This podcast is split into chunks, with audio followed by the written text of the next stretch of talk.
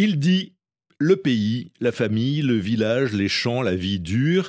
Il dit le départ, le rêve, l'exil forcé, l'incompréhension, l'injustice. Il dit sa soif de liberté, de jeter par-dessus bord le poids de la tradition et de la société.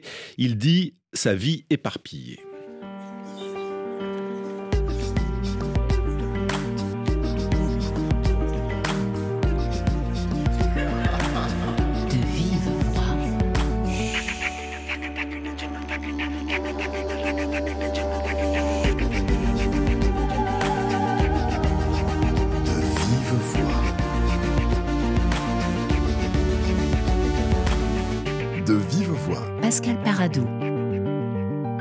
Tout commence dans un centre de rétention. Mancha a été arrêté après l'évacuation de l'église Saint-Bernard à Paris le 23 août 1996 il raconte sa vie à un interprète. Pour pourquoi?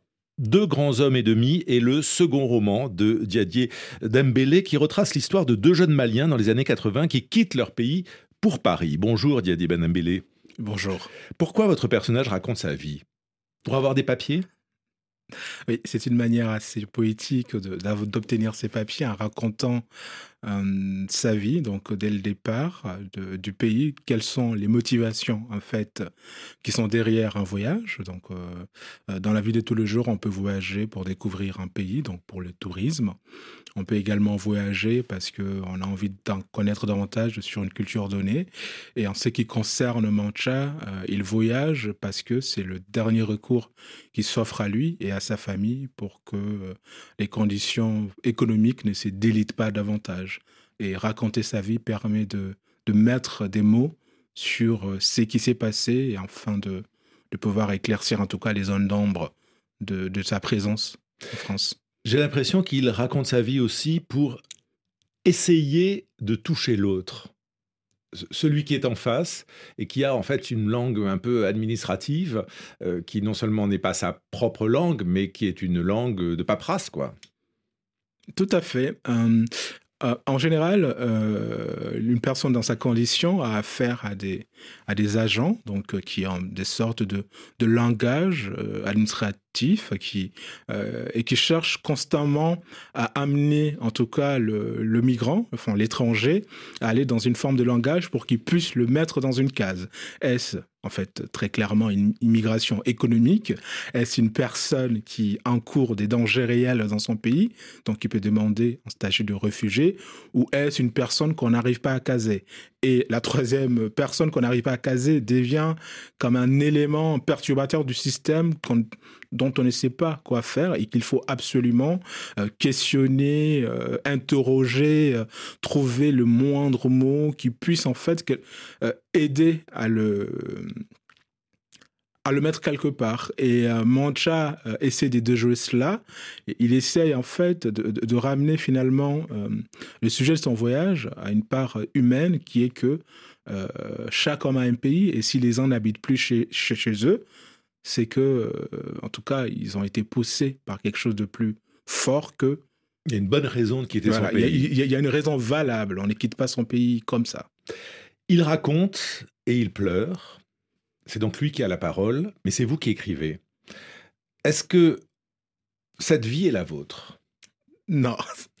Ah, cette vie euh, n'est pas la mienne. Euh, je fais plutôt partie de ce qu'on peut considérer comme étant euh, l'immigration choisie. Je suis arrivé en France par les biais des études, en tout cas pour les études. donc je, n'ai pas connu cette vie de sans papier. Je, pense que ce que j'ai en commun avec Mancha, fondamentalement, c'est quand même cette situation de vivre loin des, gens qu'on a toujours connus, de ses parents, euh, de ses amis, de, devoir en fait s'intégrer dans un nouveau pays, euh, découvrir une culture différente. Et, moi, contrairement à lui, euh, j'ai quand même l'avantage de parler le français, donc d'avoir cet outil qui me permet d'entrer en communication avec les autres. Et vous rentrez en communication dans votre vie avec les autres migrants, avec les autres sans-papiers, parce que je crois que vous êtes ou vous avez été interprète justement pour euh, des gens qui sont confrontés à l'administration pour des demandes de papier.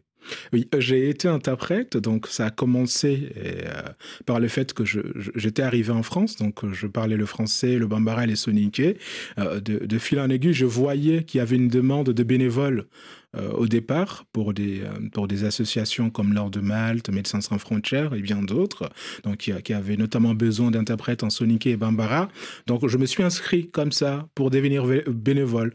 Et au bout de trois ans, donc j'ai pu intégrer une autre association en tant que salarié. Et, et, euh, et c'est vrai que dans ce travail-là, l'important c'est de pouvoir être un truchement, de d'aider la personne qui n'ayant pas les bons mots de, pouvoir entrer en connexion avec, ce soit un médecin, par exemple, le Médecins sans frontières, ou un agent de, de la CNDA, donc la Cour nationale d'appel, euh, d'appel pour, les, euh, pour la demande d'asile, ou, d'autres institutions françaises de, de, ce type.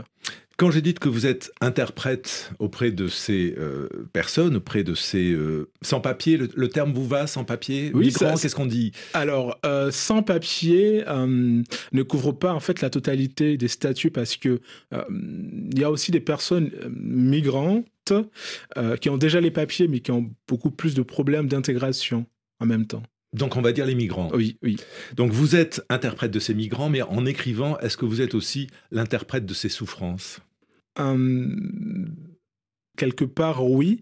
Hum, c'était toute la difficulté, euh, puisque le travail d'interprète requiert euh, une forme de neutralité qui nous est demandée, de, de toujours rester au plus près des mots. voilà, en essayant au maximum d'enlever euh, la partie émotionnelle de la chose, parce que c'est souvent un public en détresse, qui ne comprend pas les choses.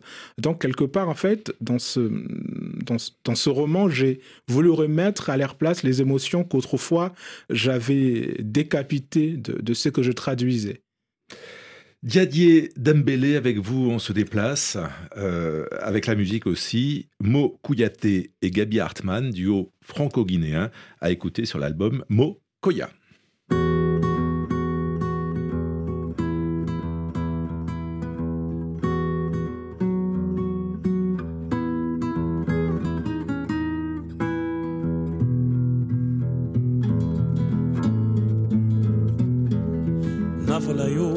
Navala navala fori ye be ne wota kabi fɔlɛ namuwa mantanuŋɔ navala ɛ navala navala fori ye be ne wota kabi fɔlɛ namuwa mantanuŋɔ mude rabe santima mutuba kumbama mumu ke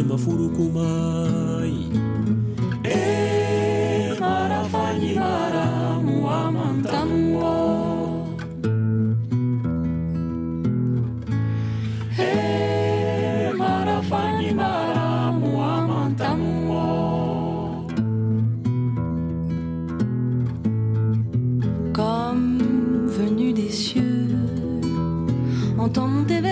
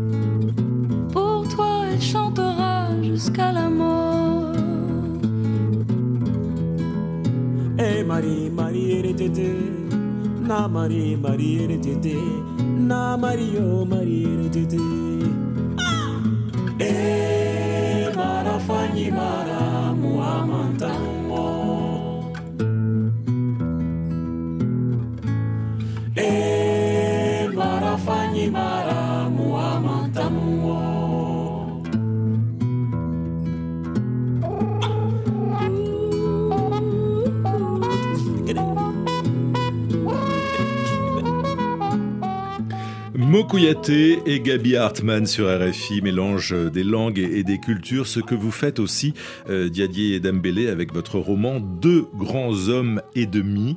Alors, c'est un titre un peu énigmatique. Je ne suis pas tout à fait certain de l'avoir compris, mais grâce à vous, je vais tout va s'éclairer. Alors, le, choix de ce titre, c'est fait pour trois raisons. Euh, la première est toute simple, c'est que cette expression existe en bambara donc, euh, qui est prononcé en bambara Kamaliankorofla Anikla. donc littéralement deux grands hommes et demi pour désigner un, homme dont on estime qui est d'une grande valeur, qui est assez courageux pour affronter seules les choses, donc qui peut occuper la place de deux grands hommes et demi. Euh, Cette seule raison suffirait d'ailleurs. Hein. Tout à fait. Euh, la deuxième raison, c'est que c'est un clin d'œil à Sonila Boutancy, donc euh, pour sa vie et demie, en tout cas, c'est toutes Son les grand roman toutes les absurdités qu'il a réussi à condenser dans ses livres quelque part m'ont aidé aussi à, faire des choix stylistiques. Et la dernière raison, c'est euh, un lien avec une forme de spiritualité chez les Bamana, euh, qui, qui, qui estime que chaque lien entre les humains, que ce soit le mariage, l'amitié, a une âme. Mais sauf que ce ne sont pas euh, enfin, ce n'est pas la même typologie d'âme que nous, les humains, ou les plantes, ou d'autres êtres vivants. C'est que c'est une forme de demi-âme qui est là. Donc, quand un mariage, par exemple, meurt, il s'agit d'un divorce.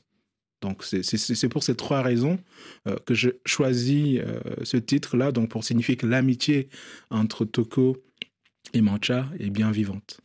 Ça commence donc au village avec ces, deux personnages, mais c'est surtout Mancha qui, qui, nous occupe, euh, qui parle en tout cas dans, dans, ce roman, et c'est le père de Mancha qui pousse son fils à partir. Euh, parce que finalement, les, champs ne donnent pas de quoi euh, nourrir la famille. Donc c'est la, première raison de son départ, mais, mais le père le chasse d'une certaine façon pour Bamako, pas forcément pour la France. Il va chez l'oncle, quincailler, qui doit, euh, ou grossiste, je ne sais plus ce qu'il fait. Oui, c'est ça, c'est un quincailler. Voilà, et, il va donc travailler pour l'oncle. C'est courant, ça? C'est assez courant que des personnes soient confiées à un parent assez disons, installées dans la capitale. Euh, par exemple, les jeunes filles en général euh, sont confiées pour qu'elles puissent être placées dans des familles comme aides ménagères. Euh, les garçons, souvent, quand il s'agit de parents qui font du commerce ou d'autres activités de menuiserie, des choses comme ça, on envoie son fils apprendre auprès de cela. Et, dans le cas de Mancha, le père le chasse parce que également, il y a quelque part, c'est fait que Mancha représente son seul espoir. Il est son fils aîné, donc le seul euh, qui soit en âge de pouvoir l'aider. Et lui-même, le père, a connu un déclassement social, en fait, qui a vraiment transformé sa personne. Donc, euh, toute la colère et le sentiment d'échec de, de, ne pas avoir réussi à donner une vie confortable à ses enfants, euh, se transforme en colère contre son fils qui doit absolument sauver la famille de la faillite totale. Donc Mancha part à Bamako, il veut pas, hein, mais, finalement il y va. Euh, et là pareil, la, crise le rattrape. Et, l'oncle lui dit euh, dehors. que lui reste-t-il? Ah, quel, il lui reste l'amitié de, de, de, Toko. Euh, il lui reste aussi que l'oncle lui dit dehors, oui, mais euh, en fait, dans ce genre de monde, tout le monde essaie de se sauver, mais il y a cette notion de famille qui est très importante. On ne peut pas se débarrasser comme ça d'une personne, il faut lui montrer une voie, et la voie que l'oncle trouve euh, pour lui et, dans laquelle son ami va le suivre, c'est de se dire, maintenant, on sait que c'est très risqué ici au Mali, choisissez où est-ce que vous voulez partir. Euh, il reste encore quelques sous, donc on peut vous aider à partir. Et voilà. Et donc l'oncle achète un billet d'avion pour euh, Paris. Oui, c'est ça. Avec un visa touriste. Parce qu'à l'époque, c'est possible. On est, dans, on est dans les années 80. Et alors là, Mancha arrive à Paris et vous écrivez, il dit, je ne sais plus qui, du coup, la première fois que je vois cette ville, je vous le dis, c'est comme si on avait oublié un bout de paradis sur Terre c'est l'émerveillement pour ce gamin qui vient de la campagne, parce que vous racontez très très bien dans les 100 premières pages euh, la vie, la vie au champ, la vie, la vie au village, et tout d'un coup, il arrive dans cette ville où on construit des maisons les unes sur les autres, ça s'appelle des gratte-ciel, où les maisons sont carrées, où tout lui semble absolument extraordinaire. Ah, mais, il va déchanter. mais, euh, il, va, il va déchanter, mais c'est que euh, il y a quelques jours, par exemple, j'ai regardé euh, des vidéos de Parisiens qui découvraient l'expo universelle à Paris, donc qui étaient complètement éblouis. Et, je fais la comparaison avec Mancha, en fait, quand on n'est pas habitué à avoir autant de sophistication, autant de, de technologie, et que tout d'un coup, parce qu'on a pris un avion, on arrive dans un, dans un endroit complètement différent. Je pense que on est on retrouve son âme d'enfant, en fait, quelque part. c'est le cas de Mancha. Oui, c'est son cas, même si ça ne va pas durer. ça ne va pas durer parce que d'abord il va pas vivre à Paris, il va vivre à Saint-Denis, donc il a compris que la banlieue c'est le Paris pour les pauvres, et puis il va tomber entre les mains d'un cousin Samba qui est un affabulateur total. La, seule chose vraie qu'il dit c'est ma mère est une femme, racontez-vous avec euh, pas mal d'humour. Euh, alors c'est pas de l'esclavage familial, mais quand même ça y ressemble. C'est récent parce que euh, le statut de sans-papier euh, euh, met chaque personne en fait confrontée à ce statut dans une forme de fragilité. Et quand on est dans, ce, dans, cet état de fragilité, n'importe qui devient un potentiel prédateur. Que ça soit un proche membre de famille, comme c'est le cas des Samba, que ça soit un employeur qui voit une manière de moins rémunérer. en fait, ça fait qu'on devient dépendant des autres et à, et à leur merci, quelque part. Donc c'est le cas pour votre personnage, euh, Diadé Diambélé, euh, mais ce personnage, il va quand même se rebeller parce que euh, le poids de la famille, le mariage forcé avec une nièce de la mère au, pays, la vie au foyer où il doit faire la cuisine pour, pour tout le monde, pour rembourser notamment les frais, à un moment, il décide de tout jeter par-dessus bord, de, s'affranchir d'une certaine manière. Et, je trouve que, que, votre roman est un roman d'apprentissage, d'apprentissage de la liberté, quel que soit le prix que cela coûte. Est-ce que vous êtes d'accord avec ce point de vue? Euh, je suis assez d'accord. Euh, en fait, euh, pour Mancha, c'est que cette, en tout cas, cette rébellion, c'est aussi l'une des dernières solutions qui s'offre à lui. son ami Toko est plus résilient, accepte plus facilement et plus docile parce que là quelque part, il s'est dit qu'il a des règles. Toko s'est dit qu'il a des règles, qu'il y a des règles qu'il doit respecter. mais Mancha se rend compte que finalement, il n'a jamais rien décidé pour lui. Et, il n'a fait qu'écouter ce que les gens lui ont demandé de faire. Et il voit que malgré cela, rien ne se passe comme prévu. Donc à un moment donné, il décide de, de prendre sa vie en main. Certes, ça comporte des risques, mais les décisions des autres aussi en comportent également. Et en effet, ce choix euh, lui coûte, lui coûte cher, car euh, il est arrêté à Saint-Bernard, église qui a été occupée par euh, les sans-papiers pendant plusieurs semaines. Alors pour mémoire, la question des sans-papiers, on ne peut plus l'occulter dans ce pays. La question des lois qui nous ont mis dans cette situation, on ne peut plus l'occulter dans ce pays. On est obligé d'en parler. Monsieur Debré, en refusant de régulariser les déboutés du droit d'asile, euh, veut nous diviser. Nous refuserons la division. Madame, les gaz lacrymogènes, ce n'est pas la police les gaz de la police sont autrement plus violents que celui-là. Si vous ne vouliez pas que cette affaire tourne mal, vous ne seriez pas là aujourd'hui. Madame, force doit rester à la loi. vous devez évacuer l'usine. de réexaminer les dossiers. L'église euh, Saint-Bernard est évacuée de façon très très violente en, plein été 96. Euh, Debré était ministre de, l'Intérieur. Euh, euh, Diembélé, le roman s'arrête après cet épisode. que va-t-il lui arriver à votre héros? Euh, que va-t-il lui arriver? C'est la question euh, ouverte de la fin, en fait. On, ne sait pas. Euh, mais j'ai envie de reformuler la question. Qu'est-ce qui est arrivé aux gens qui étaient là? Parmi eux, il y a certainement euh, eu des personnes qui ont été expulsées mm, au Mali. Euh, dans mon enfance, par exemple, dans le quartier, euh, il y avait, je ne sais pas si c'était un expulsé de Saint-Banard, mais en tout cas une personne qui avait été rapatriée de force au Mali, donc qui quelque part était devenu comme un fou, parce que il essayait de cacher la honte d'avoir été obligé à, revenir. Donc l'échec quelque part d'une migration, puisque tout l'espoir de sa famille reposait sur lui. Donc c'est qui en faisait un individu mm, assez atypique. Et heureusement pour d'autres, il y a eu des régularisations. Euh, mais tout ça, là où je veux en venir, c'est que chaque situation, en fait, chaque personne euh, connaît une situation différente. Mais Mancha, ça va provoquer chez lui quand même un sentiment d'amertume, de, colère et d'incompréhension, parce qu'il ne comprend pas pourquoi euh, on le rejette, alors que lui, il veut euh, s'intégrer. Il, va apprendre le français, par exemple, alors qu'il est analphabète. Euh, cette injustice-là, ce sentiment-là, c'est quand même assez fort chez lui. Et, chez beaucoup de migrants ou de sans-papiers, j'imagine. Non, mais c'est assez fort dans la mesure où on ne comprend pas le rejet, puisque lorsqu'on présente les règles là, euh, aux, migrants, on dit intégrez-vous, apprenez la langue, euh, travaillez, mais rien ne peut se passer comme ça. Pour travailler, il faut des papiers.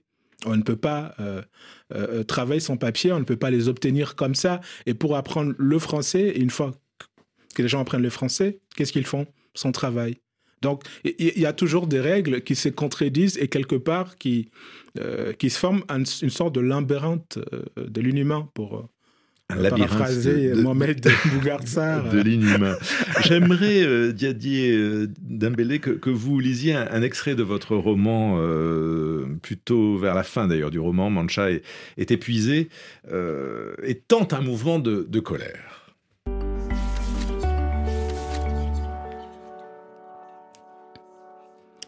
Chèvre bipolaire. C'est quoi encore cette question que vous remettez sur la table après ce que je viens de vous expliquer? Qui vient en France et refuse de s'intégrer Vous demandez cela parce que je parle mal leur langue et que j'ai besoin de vous pour me défendre? Enfin, regardez la forme de ma langue. Elle est lourde. Voyez bien. Je ne suis plus l'enfant qui peut ingurgiter les mots, se rassasier des verbes et rôter violemment sa langue maternelle.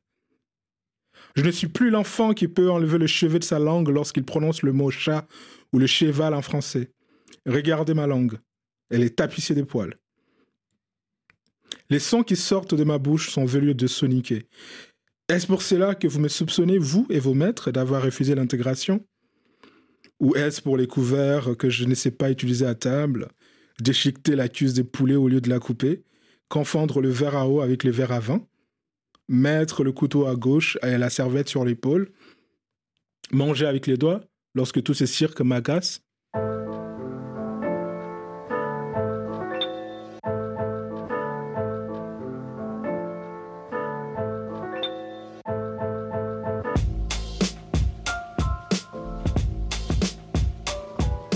Les questions de Mancha dans votre roman Deux grands hommes et demi, euh, Diadier euh, Dembélé, euh, avec cette phrase Les sons velus de Soninke.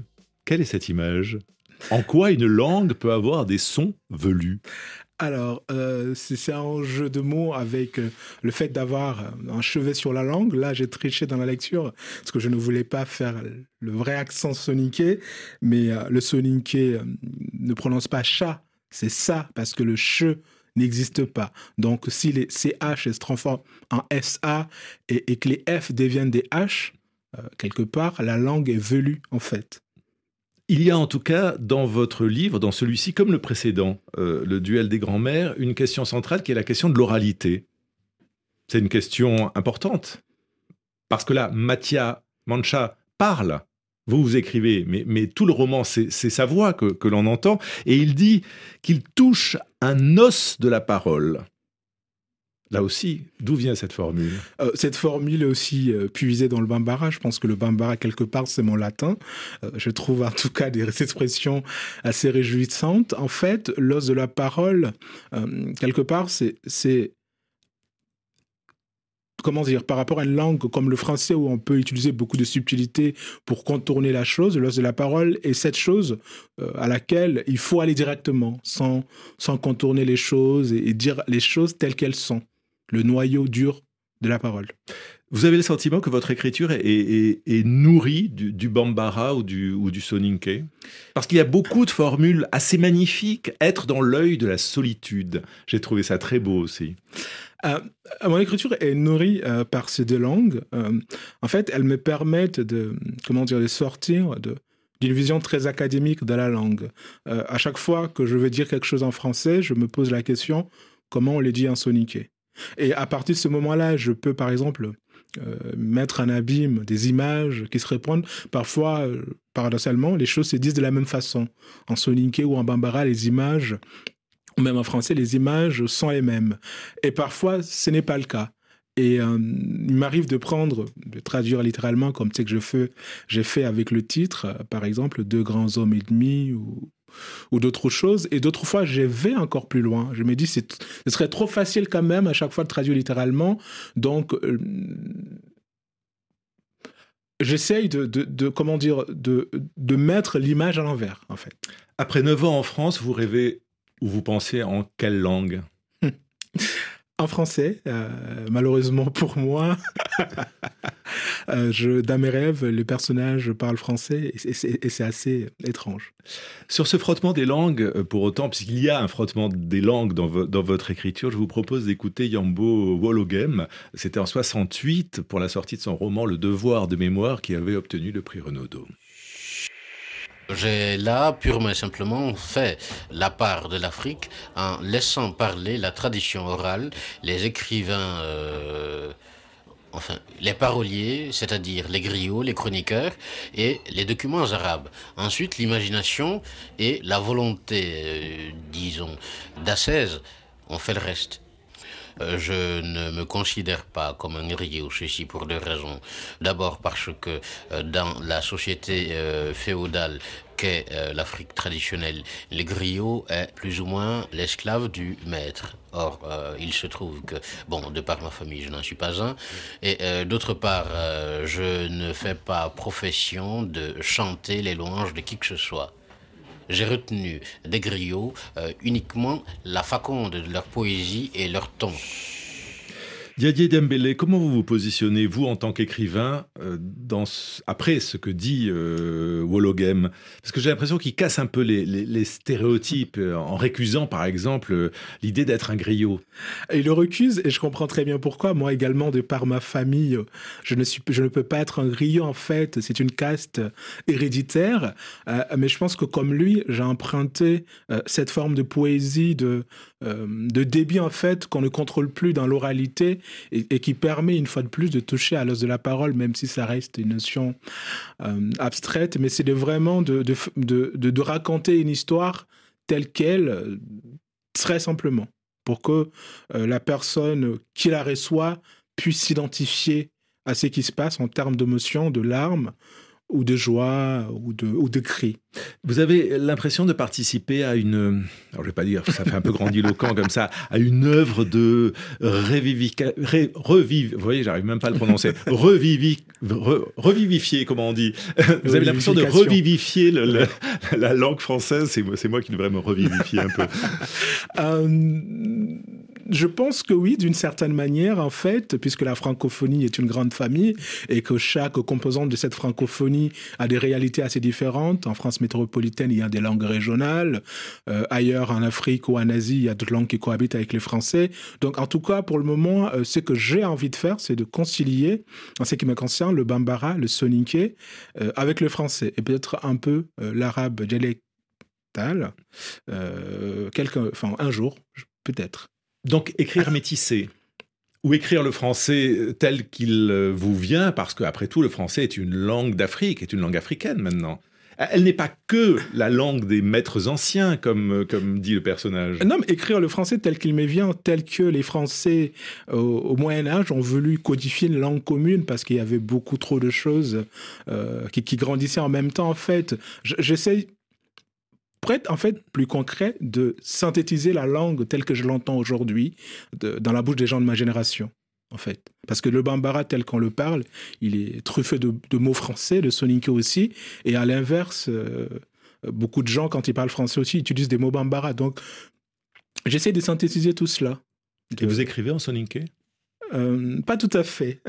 ça veut dire quoi, pas tout à fait Pas tout à fait, parce que euh, je, je, prends ici, ça et là, quelques images de la langue soninké que j'injecte dans le français, mais euh, pour moi, écrire dans le soninké voudrait dire écrire une histoire en soninké de, de, de manière complète, en fait. Et ce ne serait pas la même histoire? Vous ne traduiriez pas votre livre en soninké?